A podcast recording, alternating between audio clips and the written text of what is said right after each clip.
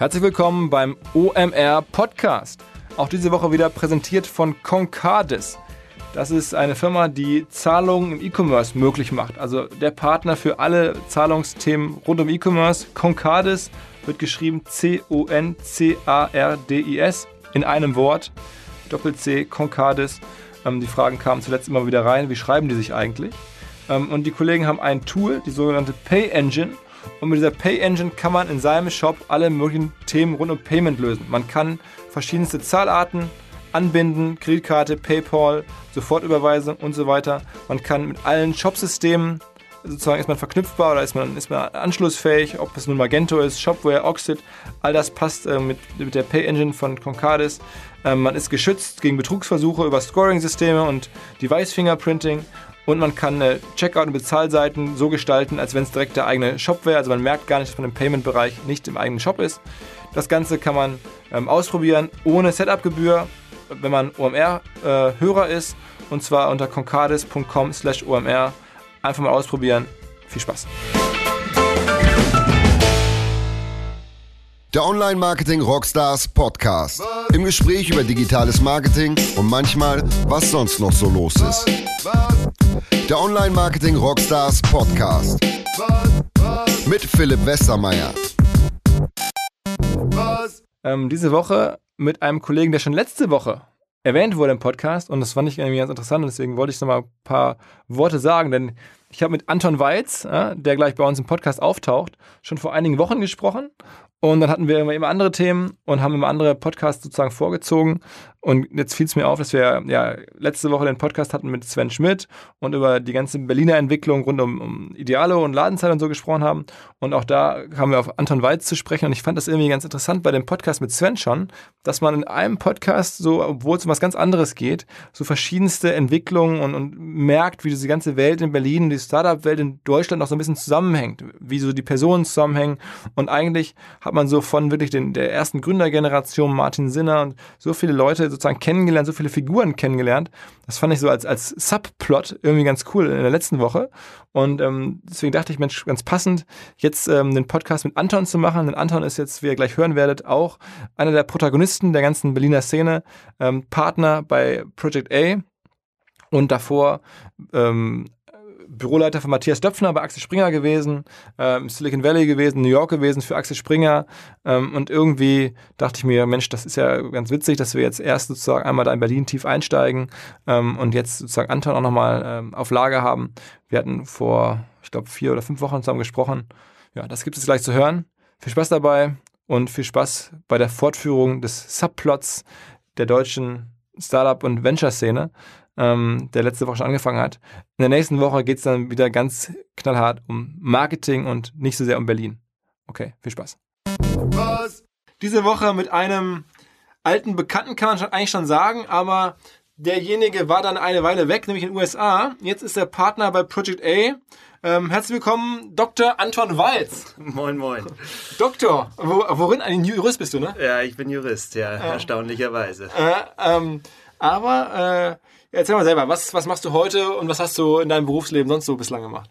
Also ich bin heute, ich bin seit äh, Oktober äh, letzten Jahres, also jetzt seit äh, gut 100 Tagen äh, Partner bei Project A, bin einer von fünf äh, Partnern dort ähm, und ähm, vorher war ich, wie du eben schon erwähnt hast, war ich knapp drei Jahre in Amerika für Axel Springer äh, und habe dort deren so Venture Capital, Corporate Venture Capital Business aufgebaut. Ähm, davor war ich äh, bei Matthias Döpfner, dem Axel Springer CEO im Büro ähm, und davor war ich, ja, da war ich, äh, habe ich Jura studiert und habe so ein bisschen gemerkt, dass die Theorie mir gut gefällt, aber die Praxis irgendwie so ein bisschen hinter den Erwartungen zurückbleibt und mich immer stärker in Richtung Wirtschaft orientiert äh, und bin dann irgendwie über Umwege Private Equity und noch ein Master und was man dann so macht, um äh, äh, äh genau sich sich irgendwie einzufinden in der wirtschaftlichen Welt äh, vom Jurist, der ja nicht rechnen kann, wie man weiß, ähm, bin dann äh, in dem Büro von Matthias Döpfner gelandet und äh, so dann in die digitale, voll in die digitale Ecke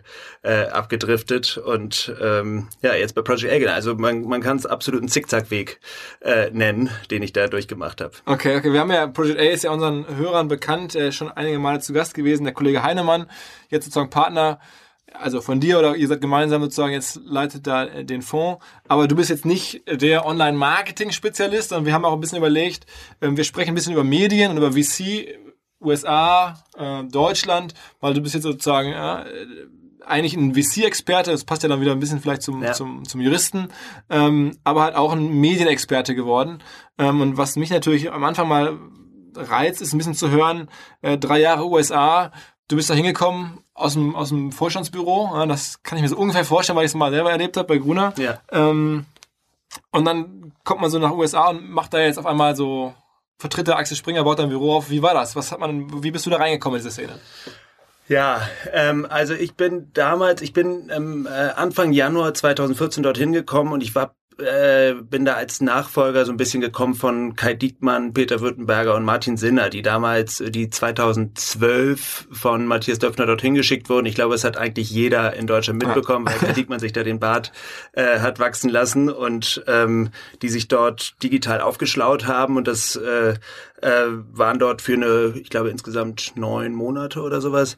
Ähm, und dieser, äh, äh, dieser äh, Ausflug von denen war eher auf, war immer auf Zeit begrenzt, die kamen wieder und die Idee war eigentlich, okay, ähm, jetzt lass uns da irgendwie jetzt nicht die Türen, die wir da aufgemacht haben, wieder schließen, sondern äh, lass uns dort wirklich darauf aufbauen, äh, so ein bisschen auch dieses Silicon Valley äh, äh, Label, was Springer sich da angeheftet hat, auch wirklich ausbauen und ähm, äh, anfangen Geschäft zu machen. So, und da bin ich äh, glücklicherweise der gewesen, der dort äh, rübergeschickt wurde ähm, und ja, also kam da so ein bisschen auch äh, wirklich als absoluter Nobody hin. Ähm, also nicht nur, dass mich natürlich keiner kannte, sondern dass Axel Springer auch wirklich äh, gerade an der Westküste keiner kannte. Also ich bin nach Palo Alto gezogen, ähm, wo, äh, wo eben Diekmann, Württemberger und Sinner auch waren.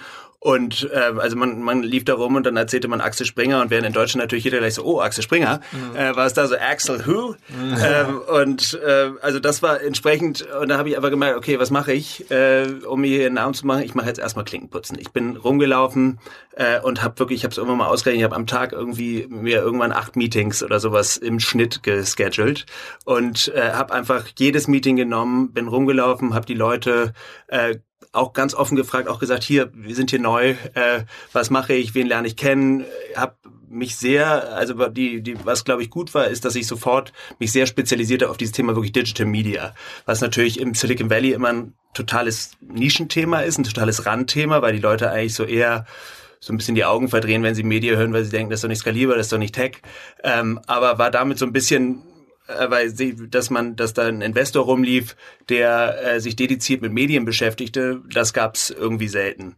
Das Interessante war, dass ich so ein bisschen Glück hatte, weil ähm, weil ich da wirklich in so eine, während am Anfang noch eine totale Ignoranz gegenüber Medien äh, bestand, ähm, dass, äh, äh, dass sich das so ein bisschen änderte und manchmal braucht es ja nur einen, äh, äh, einen Influencer, der das ändert und dies, in diesem Fall war es Mark Andreessen, äh, der, den du ja wahrscheinlich kennst, Mark Andreessen von Andreessen Horowitz, Netscape-Gründer und der, einer der größten Fonds im Silicon Valley, ähm, der damals so im März oder sowas ein, eins seiner berühmten Tweet-Konvolute losschoss, ähm, und was dann auch in so einen langen Essay mündete über die The Golden Future of uh, the Publishing Industry.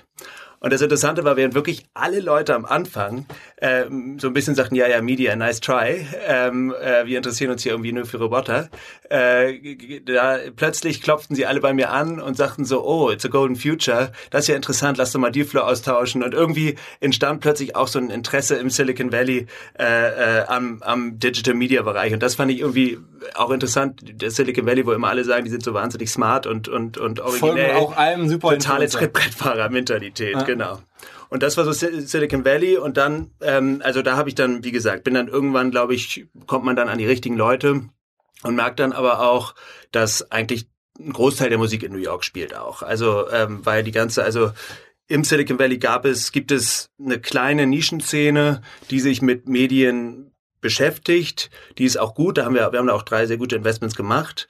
Ähm, aber, ähm, aber es ist eben, und wenn man dann mit so einem Label auftritt und sagt, hier, wir interessieren uns für Medieninvestments, wird man da schnell bekannt.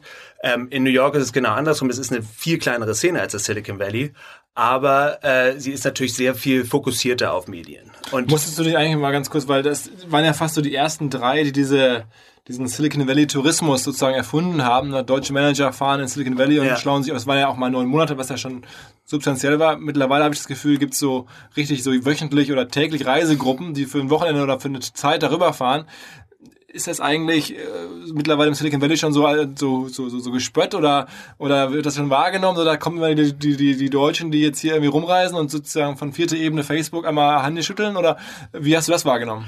Total. Also ich habe es ich hab's, äh, sehr nah wahrgenommen, weil wir dann eben ja sozusagen auch entsprechend einer der ersten waren, die dort eben so eine Residenz hatten, äh, also die da sich, sich nie ein Büro hatten von den deutschen Corporates.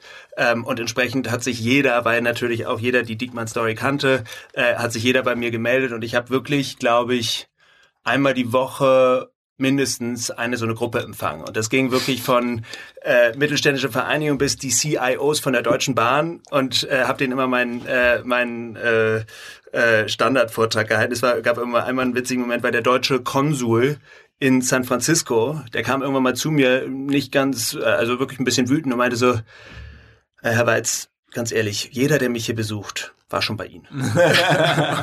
Weil wir waren so, ich war so wirklich so ein bisschen die zweite Vertretung.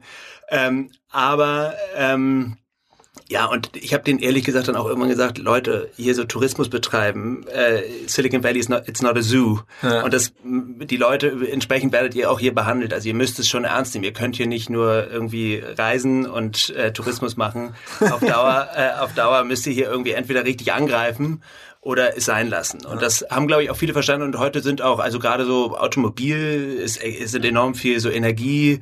Man sieht da echt viele, viele der großen Unternehmen, die sich da jetzt niedergelassen haben und on the ground was machen. Okay, aber der Eindruck von mir war wirklich so, das permanent hörst du von irgendwelchen Leuten. Absurd, ja. Ich fahre da hin und, und, da hat Springer echt irgendwie was losgetreten. Ja. Aber da ist irgendwie direkt so ein Geschäftsmodell hätte machen können, hätte man wahrscheinlich einige Reisen verkaufen können. Ja. aber du bist dann sozusagen auch weitergezogen nach New York, also oder hast du auch eine Weile in New York gelebt nach der Zeit am, am im Westen? Genau, ich habe, ich war die ersten zwei Jahre war ich in in Palo Alto und habe dann aber bin viel nach New York geflogen, einfach war einfach viel dort, weil wir dann auch so, ich glaube, irgendwann waren 70 Prozent der Investments dort ähm, waren und bin dann im Anfang letzten Jahres äh, nach New York gezogen. Ähm, aber genau, also aber dann noch für neun Monate, aber war war einfach wahnsinnig viel in New York. Sag mal, ähm, warum werden denn tatsächlich jetzt in den USA äh, Medienfirmen finanziert und in Deutschland nicht. Am Ende ist es doch so, also ich bin dann auch großer Medienfan, das haben wir beide, glaube ich, denselben mhm. Background und würde mir wünschen, dass hier auch mehr Medienfirmen irgendwie VC-Geld bekommen, aber man sieht eigentlich fast keine Beispiele. Und dort gibt's halt schon mittlerweile ja ganz erhebliche ähm, Beispiele oder ganz zahlreiche Beispiele. Warum ist das so?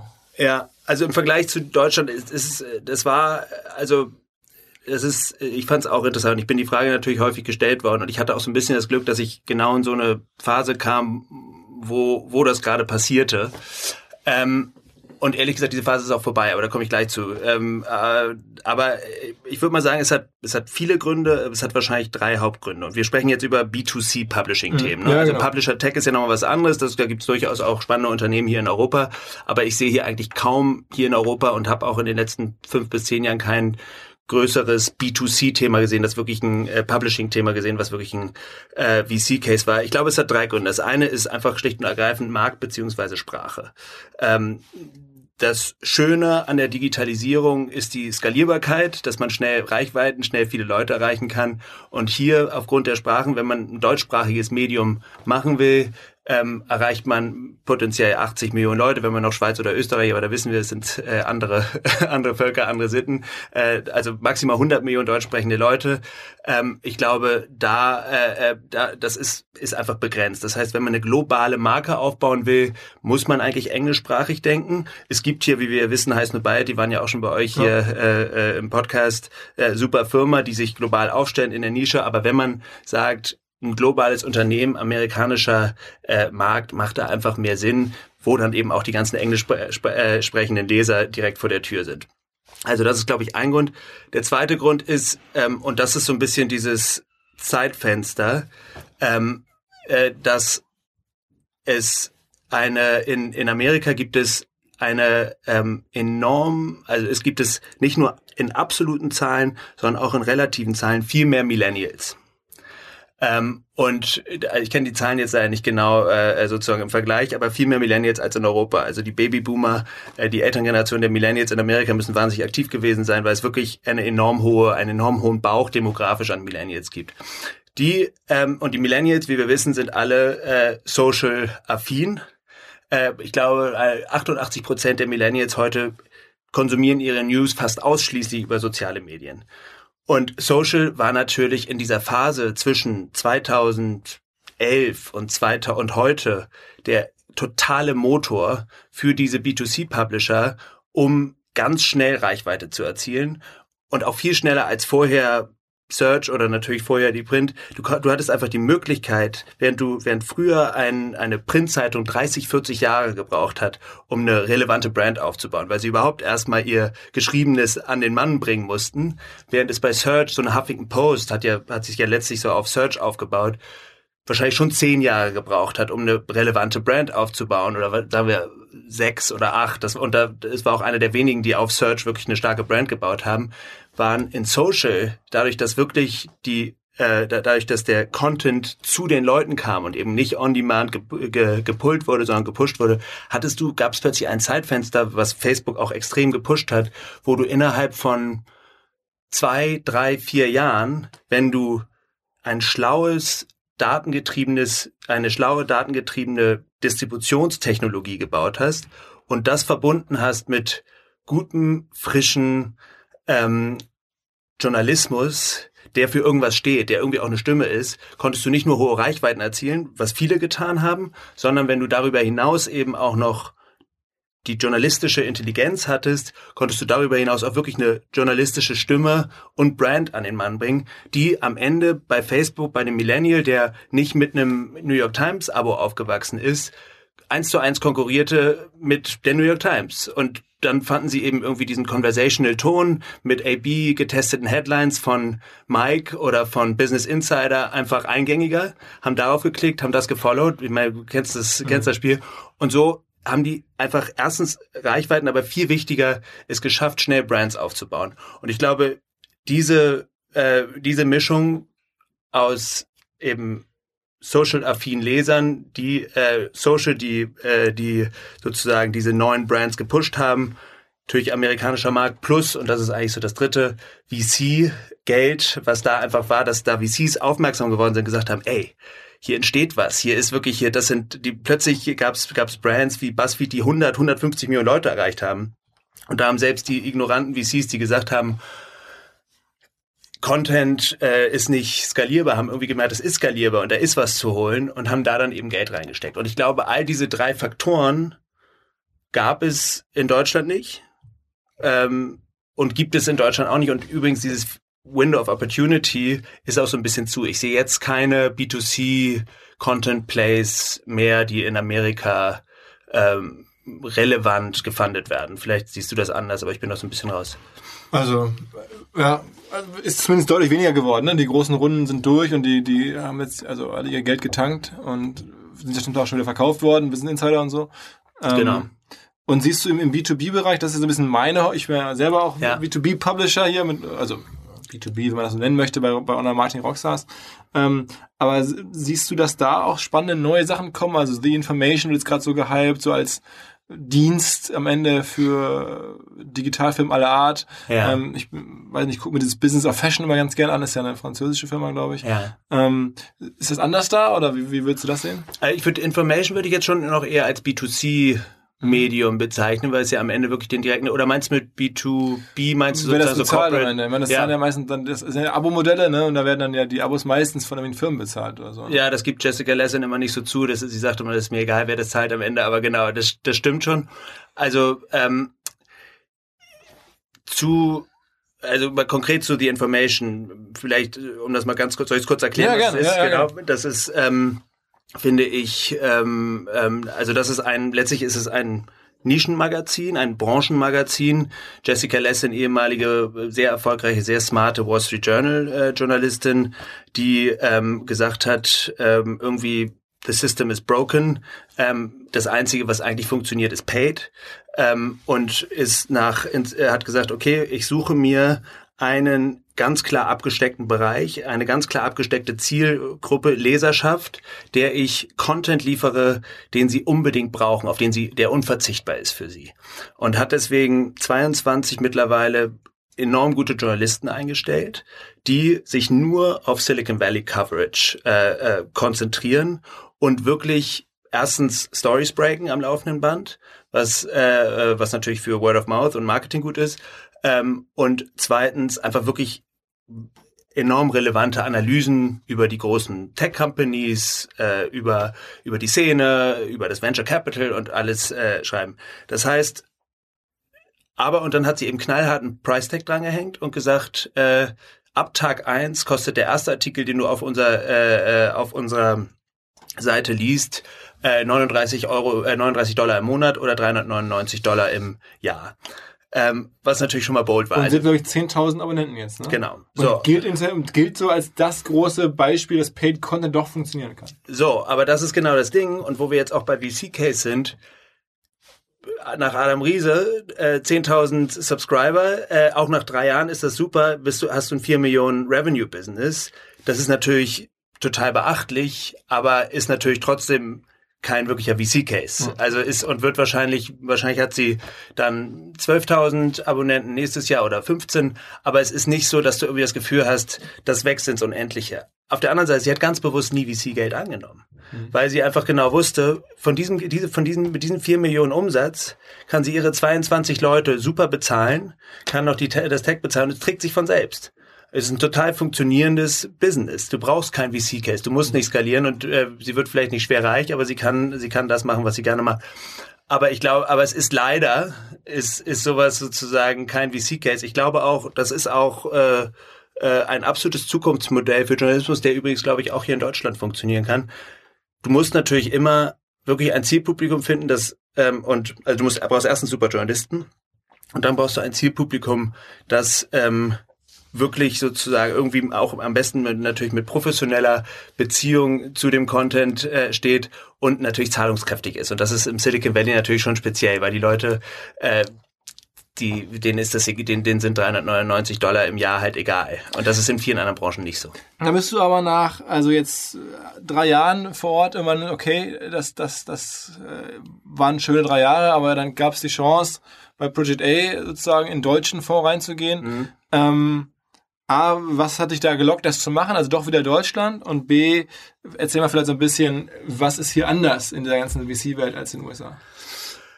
Also gelockt hat mich einfach, hat mich glaube ich wirklich äh, Project A, ähm, äh, die die Leute, die du ja auch gut kennst, ähm, weil ich mit denen, die kenne ich jetzt auch schon länger, bin mit denen lange mit, immer über in Kontakt geblieben, teilweise schon gut befreundet und ähm, finde, ja, war einfach irgendwie so, als die Möglichkeit kam, ich habe gemerkt, in Amerika dieses VC-Geschäft reizt mich, interessiert mich, das will ich weitermachen. Ich hatte schon immer die Idee, irgendwann zurück nach Deutschland zu kommen, auch familiär äh, und persönlich. Und ähm, deswegen war irgendwie als sich diese Gelegenheit ergab, war irgendwie zack, äh, äh, Entscheidung äh, äh, ziemlich schnell getroffen.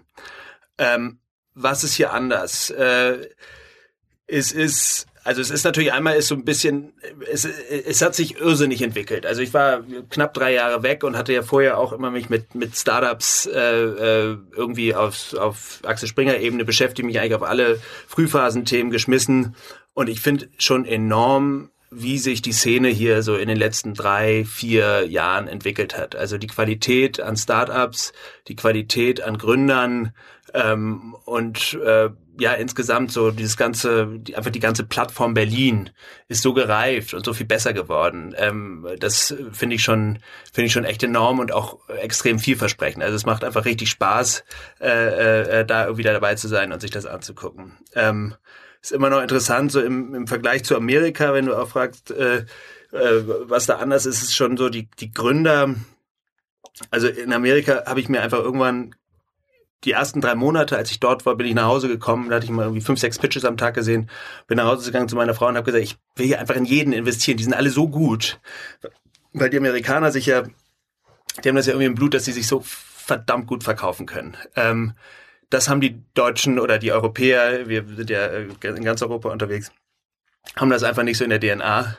Ähm, aber, äh, aber in Amerika merkt man dann eben auch, wenn man so ein bisschen an der Oberfläche kratzt, äh, dass es dann, dass dann eben auch häufig mehr Schein als Sein ist. Das finde ich ist hier eher andersrum. Die Leute verkaufen sich manchmal noch unter Wert, äh, aber haben einfach echt gute Ideen und man hat einfach mittlerweile auch so eine zweite Gründergeneration. Also es gibt ja mittlerweile einfach Serial Entrepreneurs, die irgendwie schon ihr zweites, drittes, äh, du zum Beispiel, ihr zweites, drittes Ding gegründet haben äh, und einfach auch schon wissen, wie man es macht oder die irgendwie, weiß nicht, bei Zalando in der zweiten Reihe waren und schon mal gesehen haben, wie wie macht man ein erfolgreiches Unternehmen groß. Und das sind ja alles so reife Prozesse, die man aber wirklich echt spürt äh, äh, an den Leuten und an der Szene und das finde ich einfach das ist schon echt cool, wie schnell äh, äh, man hier merkt, äh, wie sich da was tut. Ganz kurze Unterbrechung und Hinweis auf einen neuen Partner und zwar die Firma Google. Ja, wer hätte das gedacht? Google ist ja nun auch einer der bekannteren Adressen im Online-Marketing, mal vorsichtig ausgedrückt. Ähm, und so waren die Kollegen auch zuletzt bei uns auf dem OMR Festival hier in Hamburg und haben dort angefangen von einer Keynote auf der großen Bühne, die hat ja Malte Ubel gehalten, einer der Macher äh, rund um Mobile-Themen und äh, Lead-Entwickler des AMP-Projekts, also des Accelerated Mobile Pages-Themas. Ähm, gebürtiger Ems Horner, jetzt im Silicon Valley tätig, der war ja bei uns auf der ganz großen Bühne. Ähm, daneben haben viele andere Kollegen von Google und Malte selber auch Masterclasses gehalten. Ähm, also sozusagen am Rande des Festivals für so 180 Leute ähm, Themen vorgestellt, äh, ja, Insights gegeben in verschiedene Produkte und, und, und Herausforderungen. Und all das, also alles, was Google bei uns bei OMR an Content präsentiert hat, gibt es jetzt im Netz kostenlos, inklusive aller Slides, allem drum und dran, unter der Adresse thinkwithgoogle.de. Ähm, das wollten wir euch nur empfehlen. Schaut mal nach thinkwithgoogle.de, alle möglichen Informationen rund um Google, alles, was man sich wünscht. Man kann sich da auch in Newsletter eintragen und bleibt zu allen Themen rund um Google-Produkte up to date. Und das kann nicht schaden. Also viel Spaß. Was sind jetzt sozusagen deine, also Medien sagst du, wäre wahrscheinlich trotzdem kein Investmentbereich, wo jetzt Project A besonders viel macht, oder? Ich meine, das ist wahrscheinlich, hast du ja anfangs schon erklärt, hier nicht so der, der, das, das VC-Thema. Ähm, was sind sozusagen jetzt die Themen, mit denen du dich jetzt beschäftigst, aktuell hier, also für deutsche Startups oder für europäische Startups? Ja, ähm, also Medien, wir gucken uns, also B2C-Medien, wie gesagt, gibt's ganz selten nur und ist dann auch, bin ich auch immer eher kritisch, genau aus den Gründen, die ich gesagt habe. B2B-Medien, also so Publisher-Tech und sowas, sieht man schon äh, spannende Unternehmen, die, die rumlaufen. Ähm, Finde ich, äh, gibt's echt ein paar interessante Sachen. Aber wir gucken schon sehr breit. Also wir gucken jetzt nicht Medien, ich nehme jetzt nicht sozusagen dieses Spezialgebiet mit und mache jetzt nur das. Äh, das dafür ist irgendwie, ähm, ja, dafür, dafür ist das, ist das Spektrum ähm, zu breit. Also wir, ähm, was wir machen, also Project A hat eigentlich ein, insgesamt auch, guckt sich so ziemlich alles im Bereich Tech, Internet an. So ein paar Sachen nicht, äh, Gaming oder Biotech oder solche Sachen gucken wir uns jetzt nicht an. Äh, da haben wir, wissen wir ziemlich klar, dass wir es gleich ablehnen.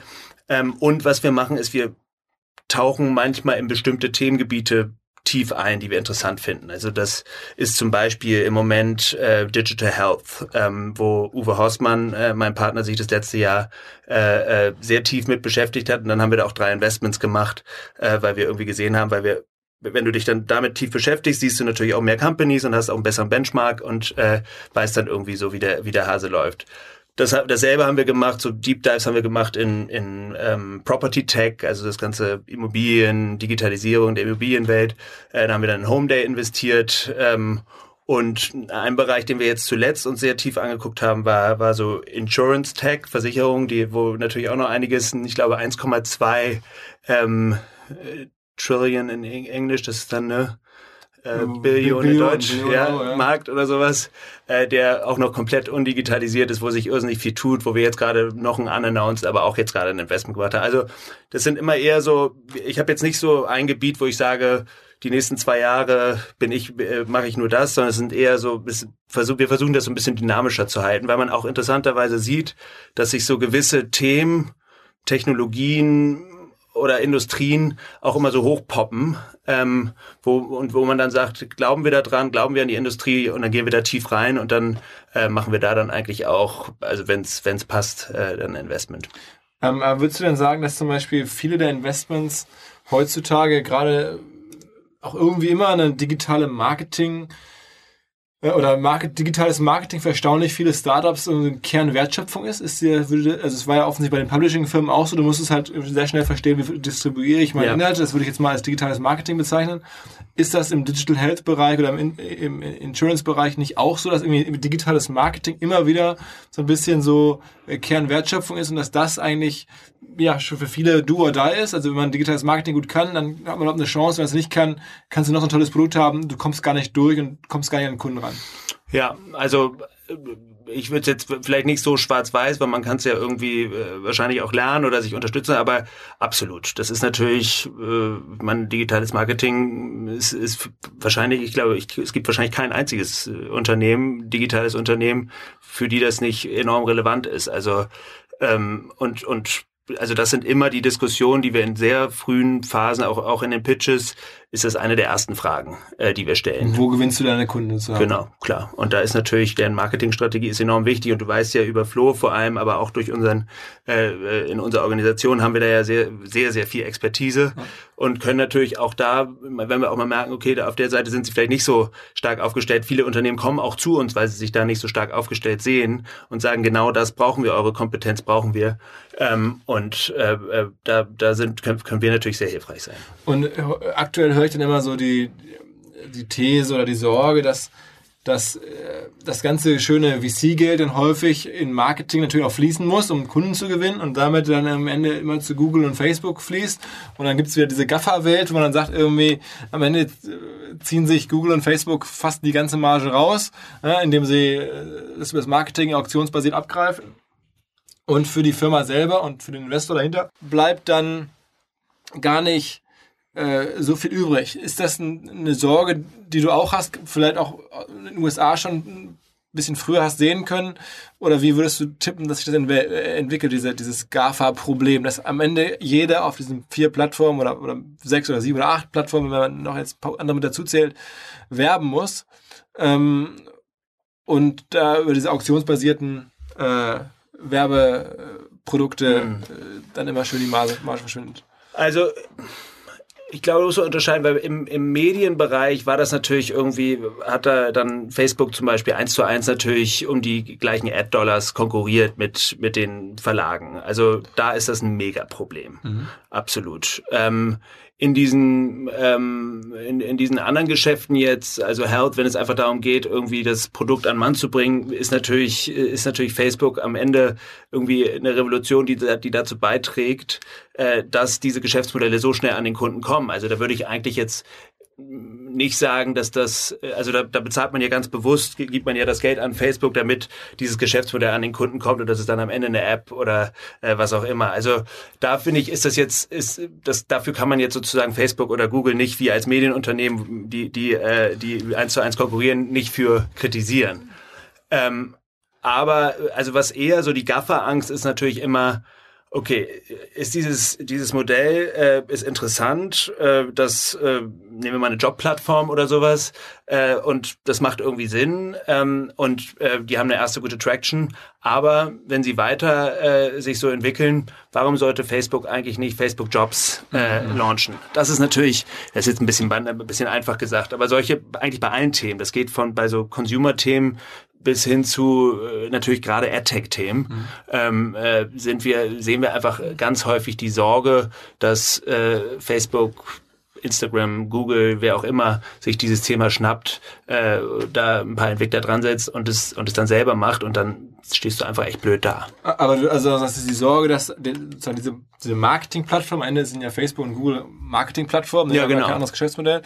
Und das, das, das, was ich da immer so interessant dran finde, ist, wenn jetzt irgendwie ein Startup loslegt, von euch finanziert, oder, oder dann, dann gibt's ja meistens zwei, drei andere, die sowas ähnliches dann auch probieren. Ja. Ähm, und dann kämpft man ja um den, um den Neukunden, muss dann sich entsprechend bei Google und Facebook hochbieten, um den Kunden erreichen zu dürfen.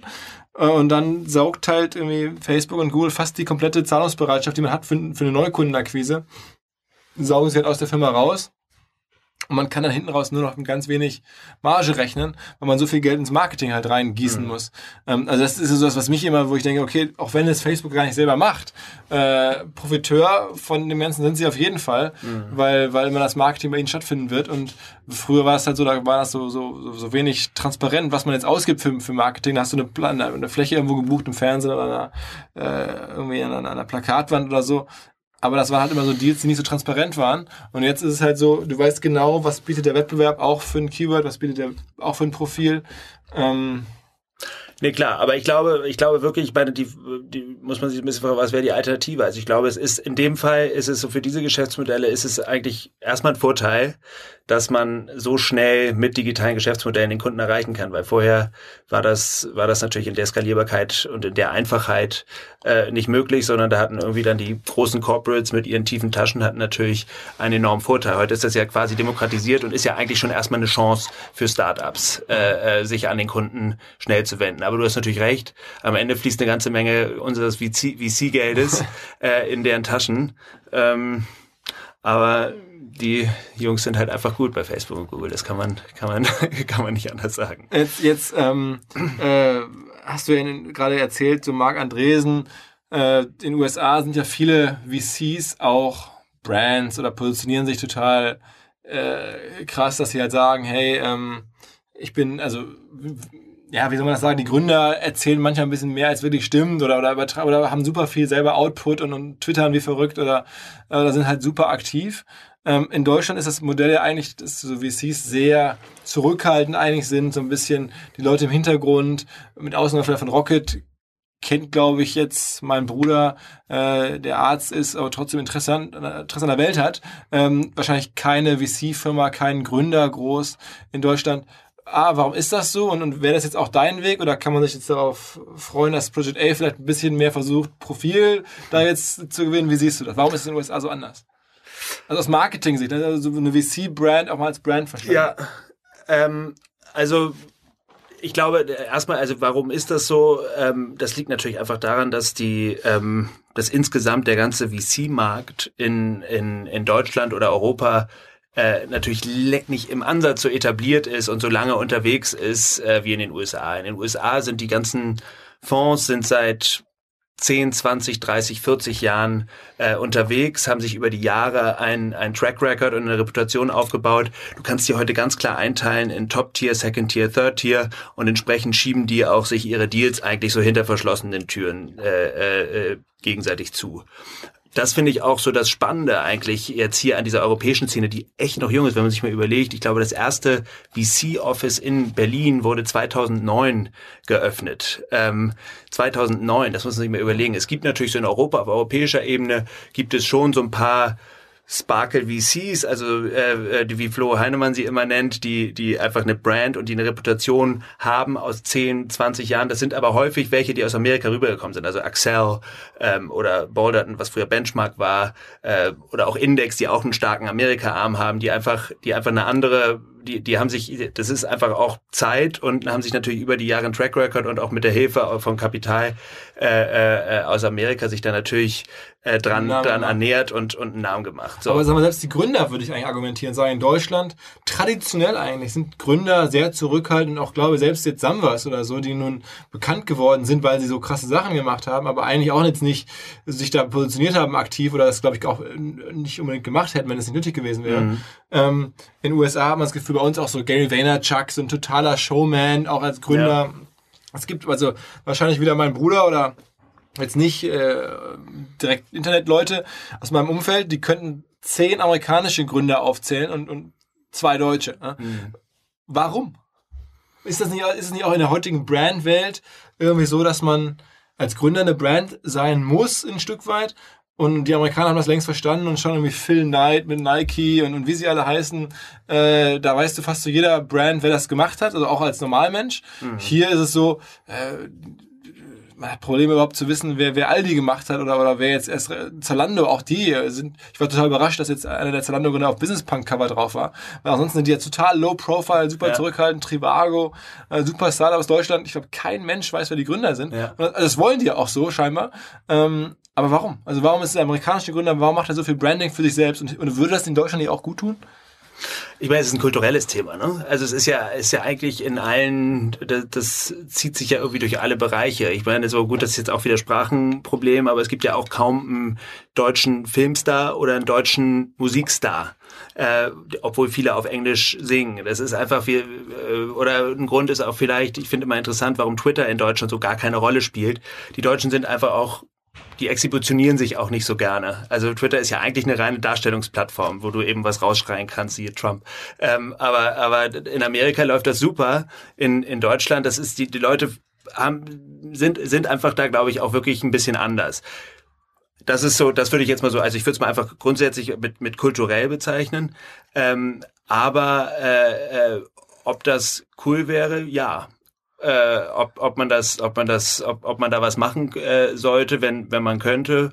Ja, also ich glaube, wir haben ja auch bei Project A haben ja auch so eine PR-Abteilung, die natürlich sehr stark versucht, den Gründer auch so zu platzieren in den verschiedenen Branchenmagazinen. Wir haben äh, so ein gutes Beispiel ist die Sophie Chung, kennst du die von von Juno Medical? Ja, ja, äh, ja. die ähm, eine eine super Ausstrahlung hat, ein super Charisma hat, Female Founder, ähm, die natürlich stürzen, weil sie auch noch so ein Startup hat, das äh, sich so auf Medical Tourism äh, äh, konzentriert. Also ich vermittle, glaube ich, OPs in, im Ausland an, an Deutsche, die sich im Ausland für günstigere äh, Preise operieren lassen. Genau, also global, also nicht nur an Deutsche, sondern global, aber genau, es ist so eine so eine so äh, für für Medical Treatment abroad, also genau, einfach so, wenn du Zahnersatz ist in, ist in Ungarn billiger als in Deutschland, aber die Qualität ist genauso gut. Äh, und dann organisiert sie oder eben zertifiziert sie oder Juno Medical das Krankenhaus und ähm, äh, organisiert die Reise dorthin und kriegt einen gewissen Share. Und die ist zum Beispiel, die ist so eine, die ist so ein Sparkle-Founder, äh, die einfach wo sich auch alle Journalisten, ich spreche viel mit Journalisten, um genau dieses Brand-Thema anzugehen und den auch so ein bisschen VC als als ähm, Kategorie zu verkaufen und auch Project A als besonderen VC mit diesem Operational VC-Ansatz äh, zu verkaufen. Ähm, aber die, und dann sagen die, ja, das ist ja alles äh, interessant, aber habt ihr denn nicht noch ein paar spannende Gründer? Und dann erzähl, dann pitch ich ihnen immer so drei, vier Gründer und immer bleiben sie bei Sophie hängen. Ist schon interessant, also weil die einfach, die ist einfach, äh, die, aber die kann das einfach. Wirklich in Deutschland finde ich total underrated irgendwie im Vergleich zu USA. Und ich, bin, ich gucke ja auf alles im Leben so ein bisschen mittlerweile Berufskrankheit mit der Marketingbrille. Ja. Und dann denkt man sich, okay, da sind häufig so, ne, der, der deutsche Gründer, den man so vor Augen hat, ist dann wirklich so ein Typ im, im, im hellblauen Hemd mhm. ähm, von der WHU, so, aber eher, naja, noch nicht so nach vorne getreten, nicht so, nicht so äh, edgy oder überhaupt gar nicht ähm, medienwirksam. Und in den USA ist es halt so, da haben die Leute ihre Story, fangen sofort an, eine Story sich auch irgendwie zurechtzulegen. Wobei, ich habe ja eben gesagt, ich, das ist, ähm, das wäre bestimmt gut und ich glaube, es wäre auch in, in, in vielerlei Hinsicht gut für sozusagen, wenn du den Gründer vor die Company stellst und der entsprechend auch Marketing macht. Aber das ist natürlich viel so bei B2C-Companies mhm. macht das Sinn. Bei so B2B-Companies ist es vielleicht ja. auch nicht so wichtig, weil da geht es am Ende, ich meine, am Ende geht es ja darum, dass diese Company performt. Also wenn jetzt, äh, wenn jetzt irgendwie der Gründer ständig von irgendeinem, von so, sagen wir, nehmen wir, ähm, irgendein B2B-Marke, Contorion oder sowas, wenn der ständig in der Presse wäre, ich glaube nicht, dass das Contorion ein besseres Business machen würde. Das würde vielleicht dazu führen, dass er eher, dass er leichte Anschlussfinanzierung bekommt, aber auch da sind die, glaube ich, die deutschen VCs ähm, einigermaßen, äh, also ich glaube, das beeindruckt die nicht besonders. Mein Lieblingsbeispiel, vielleicht kannst du da abschließend noch ein bisschen was zu erzählen, ist ja äh, gerade auch wieder Medienbereich, so ein, so ein Vice Media. Ich schaue mir das immer an und in den USA gibt es ja die Diskussion, kaum eigentlich richtig viel Reichweite, also gar nicht jetzt besonders reichweitenstark, trotzdem so das spannendste oder krasseste Medienunternehmen, in das alle investieren, weil das alle sich irgendwie angucken, ähm, weil der Gründer auch irgendwie so eine äh, ganz ja. besondere Figur ist. Da ist er scheinbar wirklich das Image des Gründers überstrahlt schon fast die, die, die Entscheidung eines Werbekunden dort zu werben. Das ist, das ist ja brutal. Aber das ist eben genau so ein Beispiel. Das ist das perfekte B2C-Brand-Beispiel. Also das ist, Weiß ist nichts außer einem Brand. Deswegen finde ich, ist es auch, obwohl ich es super genial finde, ist es völlig überbewertet. So ein bisschen das MTV der heutigen Zeit. Weil du eigentlich, ähm, äh, und, und weil, weil es am Ende wirklich nur um den Ton, die Stimme, die die da aufgebaut haben, die Brand, so ein bisschen dieses äh, abgefuckte, äh, äh, rotzige, was die Leute, was irgendeinen Zeitgeist trifft. Aber die Frage ist echt, wird es in zehn Jahren, finden die Leute das immer noch cool? Und da ist natürlich bei so einer Brand, ist natürlich so ein Typ, so ein Rockstar-Typ wie der Shane Smith, äh, spielt natürlich eine Riesenrolle. Da könnte, da könnte kein WHU-Blauhemd stehen. Das, das hätte nie funktioniert. Aber ich glaube, es kommt schon auch immer ein bisschen auf das Geschäftsmodell an. Also ich glaube, es ist schon so ein bisschen, und das ist halt eine Medienbrand, da brauchst du natürlich einen Rockstar vorne. Ähm, und also ich finde, das ist, das ist relativ. Äh, aber insgesamt, und dabei bleibe ich, könnten wir alle, könnte ganz Deutschland, aber das ist jetzt auch nicht nur auf die Startup-Szene, könnte sich ein bisschen besser verkaufen, habe ich ja vorhin auch schon gesagt. Aber das, das, da sind wir einfach nicht so gut drin. Machst du denn bei Medien, also ich frage es mal auch mit, mit persönlichem Interesse, machst du denn bei, bei Medien-Startups tatsächlich, wenn man, ihr habt ja jetzt viele Investments gemacht gehabt, oder, oder du hast auch mitgewirkt, dann sorgen, wenn so Gründer danach verschwinden, weil ich, also ich, so Medienbrands hängen ja, haben wir gerade rausgearbeitet, noch mal stärker am Gründer oder am, am Macher als, als andere Firmen vielleicht. Und ich frage mich das nämlich gerade für mich selber, will ich jetzt noch irgendwie in so einem Rockstars-Umfeld als, als, als B2B-Brand, so ein bisschen B2C vielleicht, da jetzt so nach vorne gehen oder nicht? Ähm, äh, was tut man da eigentlich? Also eigentlich ist es ja schlau, weil es vielleicht helfen kann. Ne? Es, Andererseits ist dann irgendwie immer so viel Verantwortung auf einem Gründer. Wie weit sind denn deine Gedanken dazu? Ich meine, du hast dir ja selber überlegt, wenn jetzt irgendwie bei, oder bei Business Insider, wenn da der Henry Broget rausgeht, äh, der, der legendäre Finanzanalyst, Pleitier, dann wieder Comeback-Kid, ähm, so, dann ist die Firma eine andere vielleicht. Oder bei, selbst bei BuzzFeed würde ich sagen, wenn der Jonah Peretti oder Total. bei Huffington, da war er sogar, hieß er ja sogar so wie die Arena Huffington und jetzt ist die ja trotzdem rausgegangen. Also, what's your advice? Also, das ist ich glaube, dass das, das Thema, ähm, den Gründer an Bord zu halten, ist immer ein riesiges Thema. Ähm, und natürlich hast du völlig recht, wenn es dann so ein Kopf ist und so ein Teil der Brand ist, ist es, ist es noch viel mehr der Fall. Und als Investor kannst du es eigentlich in, nur machen, indem du ihn ausreichend incentivierst ähm, mit Anteilen und ihn irgendwie äh, äh, glücklich oder beziehungsweise einfach auch mit einberechnest, äh, in dein in dein Investment, dass du sagst, okay, äh, dieses Unternehmen ist eben nur die Hälfte wert. Aber das ist das ist genauso wie wenn du äh, wenn du eine Serie drehst als Produzent, du baust natürlich einfach auf Leute, aber wir bauen ja eigentlich immer. Das ist ja das allererste, in das wir investieren, ist das Team ähm, und das hat natürlich eine ist, ist eines der wichtigsten Investmentkriterien, dass man erstens die gut findet und zweitens daran glaubt, dass der oder die das Unternehmen für 10, 15 Jahre führt und nicht irgendwie nach zwei, drei Jahren die Kurve kratzt. Okay. Ja, gut. Ja. Also. Nicht Frage beantwortet? Doch, doch, absolut. Ich meine, ich, ich frage mich das ja wirklich tatsächlich, ähm, ja. weil auch, es gibt ja im Medienbereich viele Leute, die echt da gar keine Hemmung haben und mir fällt selber eigentlich schon eher schwer, jetzt ähm, aber du sagst, die keine Hemmung haben, sich nach vorne zu stellen. Ja, genau, genau. Und das irgendwie auch äh, noch mehr genießen. Ich finde es auch nicht schlecht und mal macht es mir auch Spaß, aber ähm, mal macht es mir jetzt auch keinen Spaß, immer hinzufahren und einen Vortrag zu halten und immer zu erzählen und immer so das. Da gibt es, glaube ich, andere, die machen es noch lieber. Ja. Und da, also, insofern war das immer meine Sorge, die ich hatte, aber es soll das nicht den Podcast hier dominieren. Äh, können wir dann ja, ich finde es ein interessantes Thema. Da können wir gleich nochmal offline besprechen, wenn Sie Ja, also ich habe keine Geheimnisse, aber ich, ich befürchte, dass vielleicht ein äh, ein paar Hörer dann sagen, okay, jetzt fängt der Westermann an, hier seine privaten Probleme zu wälzen. ähm, okay, ähm, wir sind auch, glaube ich, schon bei fast irgendwie 50 Minuten oder sowas. Äh, wow. Und der alte Spruch, Inlandsflug äh, ist die äh, ist das Längenmaß eines guten Podcasts. Und es gibt leider keinen Inlandsflug in Deutschland, der länger als eine Stunde oder 15 Minuten geht. Insofern, äh, vielen Dank, Anton, für die Erzählung, für die äh, Berichte aus, aus USA, für sozusagen ja, das äh, Einblicke in deine, in deine Welt, jetzt aber in die neue bei Project A. Und so neu ist ja auch nicht mehr. 100 Tage hast du gesagt, du bist jetzt schon da. Ja, ja. Äh, insofern, nach 100 Tagen darf man mal ein bisschen sprechen.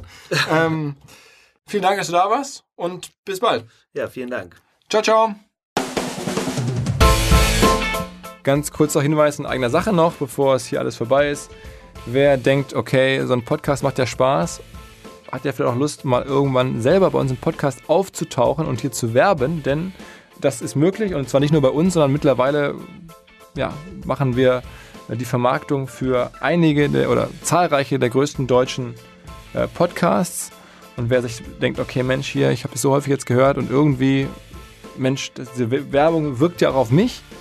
Lass mich doch mal mein Produkt hier vorstellen und zwar nicht nur bei, beim OMR-Podcast, sondern auch in anderen äh, deutschen Podcasts. Wir machen da gerne Vorschläge, zeigen gerne, was möglich ist, ähm, wo man reinkommen kann, welche Reichweite man erzielen kann, wie man sein Produkt oder seine Dienstleistung über Podcasts nach vorne gepusht wird. Mittlerweile sind wir da echt ziemlich gut aufgestellt und stolz drauf.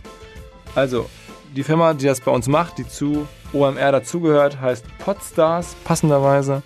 Ähm, podstars.de. Schreibt uns einfach eine Mail und wir würden gerne mit euch über Podcast-Werbung reden.